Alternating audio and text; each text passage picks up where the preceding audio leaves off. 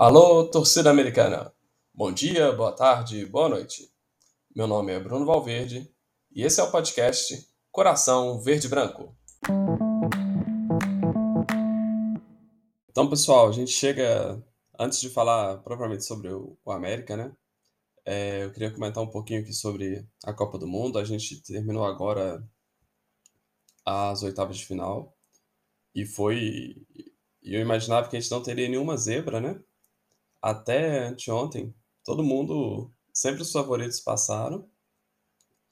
E de repente, Marrocos apronta aquilo para cima da Espanha, calando a boca ali de alguns arrogantes que achavam que apenas os espanhóis sabiam jogar bola, né? Um jogo incrível que o Marrocos uh, fez um jogo inteligente quase consegue ganhar com a bola rolando. Uh, levou para os pênaltis e teve grande competência para poder para poder finalizar, né? Para poder na cobrança de pênaltis. O que é muito legal, a gente ter uma zebra é sempre muito muito interessante, muito divertido. Ainda mais um país que já nos deu tanta alegria, né? Que nem o Marrocos, né? Todos nós lembramos aí do Raja Casablanca, né? Que em 2013, né? Nos dá aquela aquelas, aquela grande alegria, na é verdade. Bem, o resto das oitavas, a gente teve Portugal passando também é, sobre a Suíça num grande jogo ali da, da seleção portuguesa, sem o Cristiano Ronaldo, o que também é muito bom. A gente vê que Portugal ali não é tão dependente mais de, de Cristiano e outros talentos surgindo e querendo espaço, né? Foi muito bom. Uh, o Brasil fez um bom jogo contra a Coreia, tornou um jogo que poderia ser difícil, tornou o jogo num jogo fácil. Um gol logo no início, né, com o cruzamento do, do Rafinha para o Vinícius Júnior, que conseguiu achar um espaço ali no meio de um exército de, de sul-coreanos. E depois o Richardson, né, que achou um pênalti ali em cima do, do zagueiro coreano, né, que é mais uma evidência da, da imaturidade, da falta de maldade desses times, né? É, Coreia do Sul, Japão, Austrália, Estados Unidos também, que tem evoluído em diversos aspectos, mas ainda falta um pouco ali da, da maldade do, do que é o futebol, né? O Richarlison, ele apenas se posicionou para sofrer a falta e sofreu a falta, né? O zagueiro coreano deve estar pensando até agora o que, que ele fez de errado para poder para poder ter, ter feito aquele pênalti, né? E aí o Neymar cobra, faz o gol, cobrou muito bem, né? O que a gente que é, que é americano valoriza muito alguém que sabe cobrar pênalti, né? Pra gente é uma coisa absurda alguém cobrar pênalti bem, né?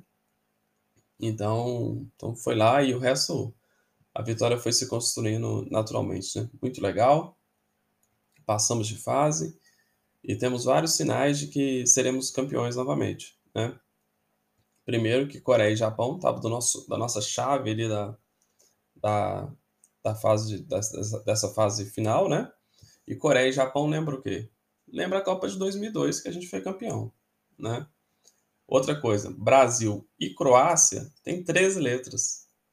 Então, assim, são sinais claros de que o Brasil vai ser campeão. Só não vê quem não quer, não é verdade? Bem, mas o episódio de hoje, como sempre, é sobre o América, né? E aí eu, eu procuro responder a pergunta por que você é americano? É uma pergunta que todo mundo que é americano já teve que responder em algum momento da vida, porque. E ninguém faz para outros times, né? Ninguém pergunta, ah, por que, que você é flamenguista? Por que, que você é cruzeirense? Por que, que você é atleticano? Ninguém pergunta isso para os outros, para as outras torcidas. Mas a gente que é americano, vira e mexe tem que responder isso, né? E se a gente sai com a camisa da América, se descobrem que a gente é americano no serviço ali, a gente vira uma, uma atração turística. E eu vou aproveitar para responder por que, que eu sou americano, como que isso aconteceu na minha vida e contar um pouco da minha vida para vocês, da minha, da minha história com a América uh, ah, para vocês, ok? Então vamos lá. Meu coração é verde e branco e assim o jogo está em minhas mãos. Sou americano, sim, desde menino, e eu grito é gol, é gol, é gol. Para sempre vou viver cantando. É do América o meu coração. É do América o meu coração. Bem, esse trecho do, do hino não oficial do América, né? É, composto pelo Fernando Brant, né? É, importantíssimo compositor mineiro, parceiro do Milton Nascimento desde os tempos de, do Clube da, da, da Esquina, né? Membro aí de uma tradicional família americana, uma, uma importante família na, na cultura e na política mineira. Esse hino, então, né, composto aí por esse, por esse gênio, ele me ajuda a explicar duas coisas sobre o porquê que eu sou americano. Na verdade, uma só, né? Ele ajuda a explicar o título do podcast. Né? O nosso podcast chama Coração Verde e Branco por causa dessa música, né? Uma referência a essa música em seu primeiro verso. E lá, no terceiro verso, fala: Sou americano, sim, desde menino. Bem, isso aí explica porque grande parte da torcida americana é americana, mas não me explica. Eu não sou americano desde menino. Eu nasci em 1983 e em Belo Horizonte, né, eu morava ali no, no bairro Caiçara. E da minha casa a gente conseguia ver a Catalão, né, a Avenida Catalão. E cada vez que tinha jogo no Mineirão, a Catalão se enchia. Era uma coisa espetacular, aquele tanto de ônibus, a torcida fazendo barulho, tal, tal, tal, tal. E era a torcida do Cruzeiro, né? Na minha vizinhança, todo mundo era torcedor do Cruzeiro, exceto uma família que era atleticana. E eu era da família, de uma dessas famílias uh, cruzeirenses. E eu fui cruzeirense ali na minha infância. E, e muito, muito, não entendia muito futebol, nunca tinha ido no estádio. Era bom ser cruzeirense porque a gente ajudava na zoeira ali, né, como criança, como adolescente, diante do, dos colegas ali, né, que eram atleticanos, tal, em sua maioria, era fácil zoar. Então não tinha lá muitos motivos para ser para ser cruzeirense. E aí a minha história com a América, ela começa em 93 e ela tem três grandes marcos, né? Eu sou historiador, então tenho mania de dividir as coisas em marcos temporais, né? Que é 1993, 2005 e 2020. Então vamos lá para o primeiro marco. 1993.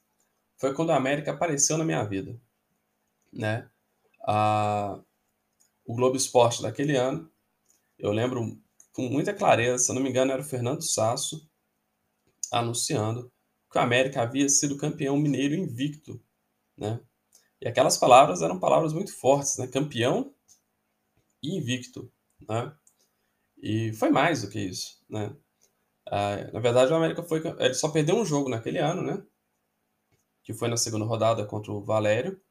Mas a, quadrangular final, o América foi invicto, né?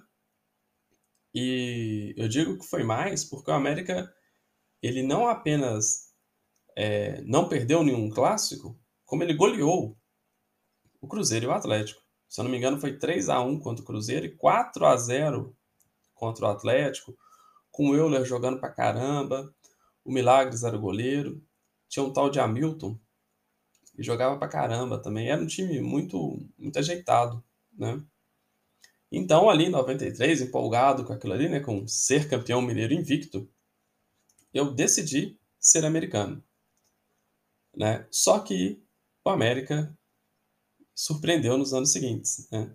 Ainda em 93, o América brigou com a CBF, e ele ficou fora de competições nacionais, se não me engano, em 94 e 95. O América sumiu do, do mapa, né? Disputando apenas campeonatos, campeonatos mineiros. O América sumiu do mapa. E aí foi difícil sustentar a torcida é, pelo América sozinho. Eu não conhecia nenhum americano, né? Nenhum americano.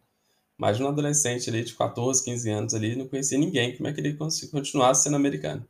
A coisa foi passando, aí veio o ano de o ano de 97, deu uma empolgada de novo e eu mudei de escola. Eu fui, eu fui estudar no, no Dorione, na Pampulha, e ali tinha alguns americanos que eram alunos da escolinha, né? A mãe de um colega meu era, era dona do restaurante lá no clube, no clube do América da, da Rua Mantena. Então, América, eu comecei a me reaproximar da América ali no, no final da década de 90, né? E é lógico que o título de 97 ajudou, aquele uniforme de 97 para mim era, era, o mais lindo de todos os tempos, né? Que é a camisa verde e branca e o calção preto. É muito marcante a gente lembrar do, do boiadeiro, do pintado. Era, era realmente um uniforme muito bonito. E, e ali eu fui, então, me reaproximando do, do América. O primeiro jogo que eu fui do América foi em 2004. A, a... foi aquele jogo contra o CRB, o famoso jogo dos empregos, né? O América estava para ser rebaixado para a Série C e precisava ganhar do CRB para poder ter uma chance de permanecer. E aí mudou o jogo do Independência para o Mineirão, encheu o Mineirão, sorteou o emprego e perdeu, né? Eu imagino tanto que a torcida do América deve ter brigado na época por esse jogo, por esse absurdo, por ter tirado o jogo da Independência, por ter chamado a torcida dos simpatizantes para ir ao campo.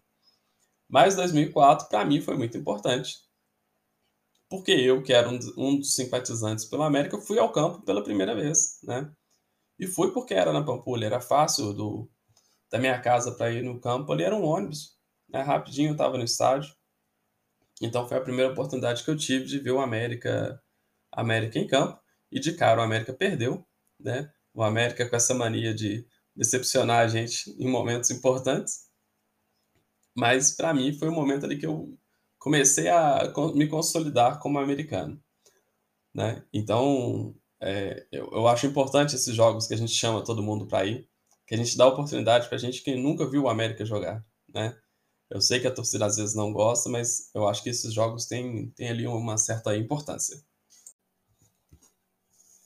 Em 2005, então, o América, que é o segundo marco né, da minha história com a América, o América foi para a Série C. E, mas foi marcante ali para mim, por quê? Porque eu comecei a namorar a Juliana, e ela era atleticana, e eu ainda, ainda era gostava do Cruzeiro e tal, né? E ali, para a gente poder ter paz, a gente decidiu abandonar de vez o, os times antigos e ser 100%, 100% americano. E também, a partir de 2005, a gente começou a conhecer mais americanos, né? É, nós somos metodistas, né, na nossa religião, e na nossa igreja apareceu uma família de, de americanos, né? Hoje até sei que são americanos históricos, né? São os Beyond Prates, né? A Angélica, o pastor Lugon, a Alice e o, e o André. O André hoje é até fisioterapeuta da América. E ali a gente começou a conversar mais, às vezes ia no campo junto, né? Encontrava no campo, então a gente começou ali a ser mais do que. A gente começou ali a ter uma comunidade de, de americanos ali, né, que foi, que foi empolgando a gente. E novamente o América veio com uma decepção, que foi ficar fora né, de competição nacional de novo, né? É, 2005 Série C, 2006 Série C, 2007 não disputou nada, 2008 Série C, eu acho que o último lugar na Série C, né? E em 2009 o América disputa a Série C e é campeão com o Givanildo, né? E nesse ano de 2009 foi o ano que a gente deve, acho que foi o ano que a gente mais foi no estádio, porque o América também estava na Série B do do Campeonato Mineiro. E aí eu e, minha, eu e a Juliana, ainda, ainda namorada, a gente foi lá em jogos terríveis, lá contra Araxá, Poços de Caldas. Né? Foi nossa, nossa estreia no Independência foi contra esses adversários aí. Né? E, e subimos né, no Mineiro e subimos no Campeonato Brasileiro como campeões, né? A gente estava lá no último jogo também, foi aí sim o estádio estava tava bem cheio, né? E Eduardo Azeredo estava lá, encontrei com o Eduardo Azeredo, Geraldo Magela, que é uma coisa muito legal de ser americana, você, você, você encontrar né, com essas pessoas ali no meio da arquibancada, tal, é, é, Dona Zuzu, né? É uma coisa muito, muito bacana você, conhe, você conhecer ali essas, esses torcedores ilustres ali, né? A gente então subiu em, em 2009, 2010. joga aquela Série B aos trancos e barrancos, sobe de novo. E ali ali estava consolidado já o, o amor pelo América, né? Nessa, eu casei em 2010 e, e nessa época eu trabalhava na, na, Fundação João Pinheiro ali na Pampulha e eu mudei para a Fundação Hemominas, a administração central da Fundação Hemominas, que é na que é ali quase na, na Grão-Pará, quase na contorno, né? Perto do Life Center, da, da sede da FIENG. E lá do prédio a gente conseguia ver o, a construção do, do Independência, né, em 2011, 12 ali, né? Dava para ver a construção do, do Independência. Então, assim, o América estava, apesar de 2011 ter sido rebaixado, a América estava em evidência de novo, né? Era, era, era, era assunto, assim, né? As pessoas queriam saber sobre a América e tal. E foi uma época muito boa. O, o, a gente tinha um time ali com, algum, com alguns destaques, né? O Fábio Júnior te, teve na América nessa época, o Kempis, que, que morreu no avião da Chapecoense, lá estava na América em, 2000, em 2012, se eu não me engano, que ele fez aquele gol de placa lá no, na Arena do Jacaré, né? Então foi, foi um momento ali é, muito legal ali, esse começo da, da década de 10, né? De 2010, foi um momento muito legal de ser americano e de ver a independência crescendo, tal, ganhar espaço. Em 2013 eu mudei para eu me mudei para Ouro Branco. Aí deu um pouco uma afastada assim, né? Essa essa presença no estádio eu tive que diminuir. E no começo eu não conhecia nenhum americano aqui, né? Ah, em Ouro Branco, mas aí eu depois eu fui no serviço eu fui conhecendo lá, né? Outros americanos, tal, conheci o o Thiago Toledo e o Carlos Carvalho, que são americanos e não são naturais de Belo Horizonte, né? São americanos do interior de Minas, nasceram no interior de Minas, são torcedores do América, que é algo inexplicável. A gente tem que depois é, fazer uma entrevista com eles para descobrir como que eles viraram americanos, assim, né? Que é, mais, que é um caso diferente. Eu tenho certeza que não são americanos desde menino. Tem que contar a história. O Thiago é de uma cidadezinha lá perto de Ubá, perto de Viçosa e virou torcedor do América, né? É, e, e aqui em Ouro Branco tem uma coisa engraçada, que a gente tem, a gente tem um, um proporcionalmente a gente tem uma, uma torcida grande do América aqui na cidade, né? Ah, é, uma, é uma cidade, para quem não conhece, de cerca de 30 mil habitantes, e é comum a gente ver a camisa do América pelo meio da rua ali, né? A gente, e não, não é a mesma pessoa, tal, vestindo camisas diferentes, não né, usando máscaras diferentes, são pessoas diferentes usando a camisa do América. A gente deve ter mais de 30 americanos aqui na cidade, né? E... Mas aí aconteceu isso, de, quando eu vim para o interior eu fiquei, é, fiquei um pouco mais afastado do, do estádio, mas ainda, sempre que o América entrava numa fase ruim, eu dava um jeito de ir no campo, que eu acho que, né, como todos, todo americano tem na sua mística, sua um pouquinho de superstição, eu achava, eu acho ainda hoje que quando a coisa está muito ruim, muito ruim, está na situação crítica, se eu for no campo, o América dá uma virada, né, ele começa a melhorar, né? E eu tenho provas disso, de que isso, de que isso é verdade. O primeiro jogo do, do Conceição em 2019, eu fui lá, né? A América estava horrível. E eu fui, o jogo ficou 0 a 0 se eu não me engano. Eu levei o meu sogro, que é atleticano, e depois ali o América deu aquela embalada. Né? Então, assim, eu tenho lá minha, minhas convicções. Então, sempre que o América tá precisando, tá muito ruim, eu vou no jogo, já, já vou no jogo para sofrer. para arrancar aquele 1x0 e, e ser feliz, né? Eu fui no jogo esse ano, América Atlético Paranaense, tinha pouca chance de ganhar aquele jogo ali, era aniversário do América, a América vinha mal, e a gente arrancou 1x0 ali do, do Atlético Paranaense, né? Bem, e, mas assim, a, mas eu ainda, eu, né, então nessa fase ali, né, de 2000 e, 2013, né, depois que eu vim para o interior até 2020, a minha torcida ainda era muito assim, muito isolada, tá muito muito eu me sentia ainda muito desconectado do, do time. Aí veio o ano de 2020.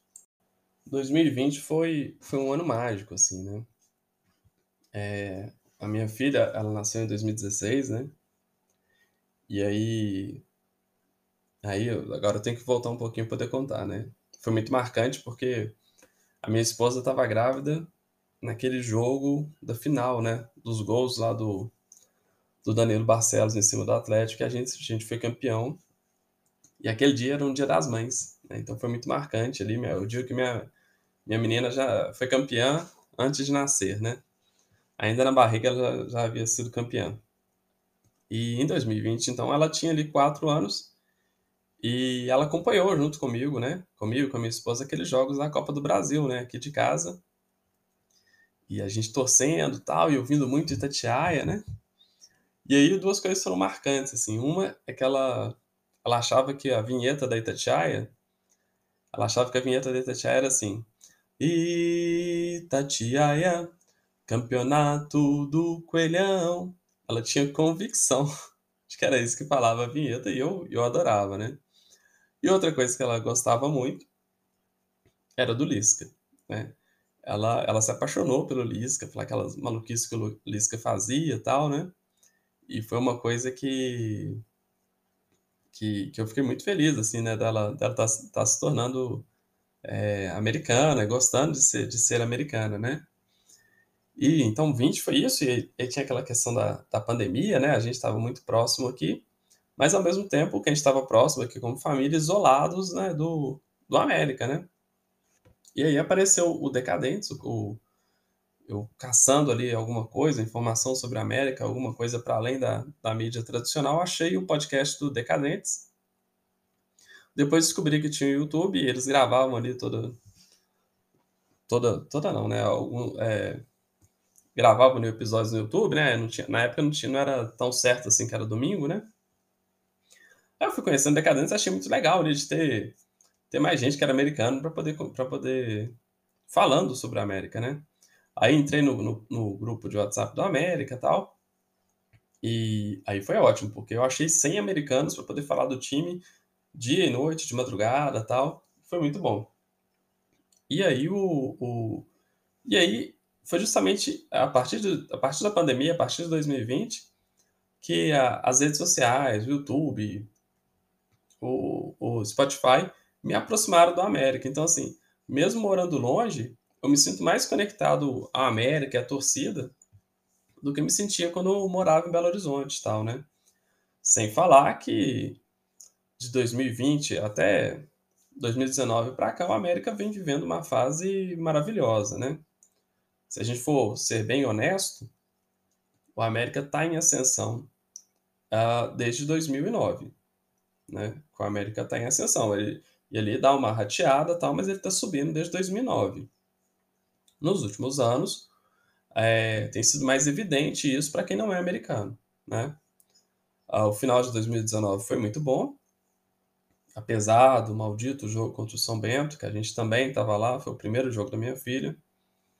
2020, aquele ano sensacional, né, que não teve título, uh, né, por causa daquelas tretas lá com a Chapecoense. A Chapecoense está pagando até hoje por aquilo. 2021, maravilhoso, né, a nossa classificação para Libertadores. 2022, jogar Libertadores tal. É, a gente também estava tava lá no primeiro jogo, né? Perdemos, mas mas é normal, né?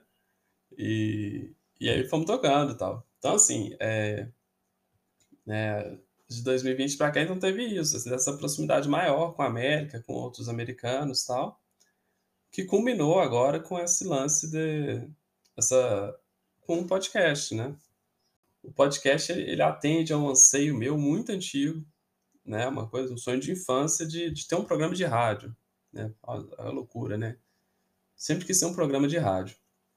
Quando apareceu esse lance de, de podcast na, na, mídia e tal, eu falei, ah, isso aí é mais ou menos o que eu queria fazer e tal. Né? Só voz, dá para fazer. O pontapé final foi um dia que um, o Henrique Pinheiro estava apresentando, se não me engano, ele estava apresentando o Soldeca. E ele recomendou o podcast do Capelo, do Rodrigo Capelo, Aí ele falou assim: ah, o podcast do Capelo é aquele podcast raiz que é só áudio. E aí eu não sei, aquela essa frase me deu o impulso final, né, para poder começar o podcast. E, e tô aí, né, galera?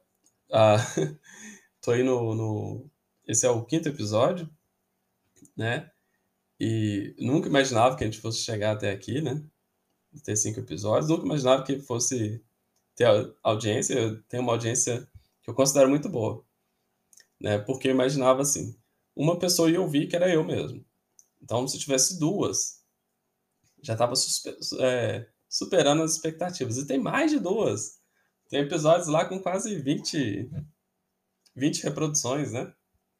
E eu fico, fico muito satisfeito, né? Por isso tal, né? Eu acho faz parte disso, é um jeito de, de eu me expressar, né? E fico feliz que eu não falo sozinho, né? Não, não falo com as paredes tal, né? Então, já finalizando esse, esse nosso quinto episódio, agradeço a, a audiência, né? Que a gente tem, que eu tenho tido. Eu falo a gente, primeiro por uma mania de colocar tudo no, no, na terceira pessoa, mas também porque eu tô querendo é, que outras pessoas venham participar cada vez mais, né? Então, por isso que é a gente e tal, né? Que eu não considero é, responsável sozinho por isso, dono sozinho por isso, né? Então, agradeço aí a, a audiência. Tem muitas mulheres que, que escutam o podcast, eu fico muito feliz, né? A nossa faixa etária é acima ali dos 35 anos, até os 60. É o grosso da, da audiência, então a gente mais ou menos da, da minha faixa etária, né? E em especial eu queria agradecer, é, né, imitando ali o, o, os Santos Americanos, né? Queria agradecer aqueles, aqueles ouvintes que interagiram conosco ao longo dessa, dessa semana, né? O André Guimarães, que lá no grupo do Decadentes é sempre um dos primeiros a responder, né? Quando eu lanço o episódio lá. O Henrique Figueiredo, que tá com o contrato na mão lá, né? Já foi feita a proposta para ele participar do podcast de forma mais ativa, né? De ser um colaborador em definitivo do, desse podcast. Está com o contrato na mão, né? Depende apenas da assinatura dele, né? Então, Henrique, olha, tô te esperando, hein? Assina o contrato e vem participar uh, do podcast com a gente. Comigo, né? Aí, aí sim vai, vai ser com a gente. uh, agradeço também o Brunão, o Carlos Carvalho, o Thiago Toledo e o Marco Santos, de quem eu copio a ideia de agradecer os ouvintes. Então sigam o podcast nas nossas redes sociais, né? No Instagram, coração.verdebranco, no Twitter também, coração.verdebranco e marca lá para poder seguir o podcast né, no, no seu agregador de podcast favorito, que nem gosta de falar o menino Wallace do, do Soldeca, ok? Muito obrigado, um abraço. Opa, esqueci. Tenho que pedir, cantar o placar de amanhã, né? Amanhã, Brasil e Croácia. Né? De novo, 13 letras. Então vai ficar 3 a 1 né? 3 a 1 que é 13 ao contrário. 3 a 1 para o Brasil. Vamos lá, quem sabe o, o Richardson faz gol, né? De novo, tem que pedir o gol do Richardson, como sempre. E o Danilo, quem sabe, né? O Danilo tá indo bem, quem sabe o Danilo também não marca um gol pra gente. E deixa o Neymar fazer mais um lá também. Que é importante que o adulto, né, faça gols para ele poder aliviar um pouco a pressão que ele sente. E se ele joga bem, o Brasil inteiro joga bem, né? Então vamos lá, pessoal. Um abraço, bom fim de semana a todos. Valeu!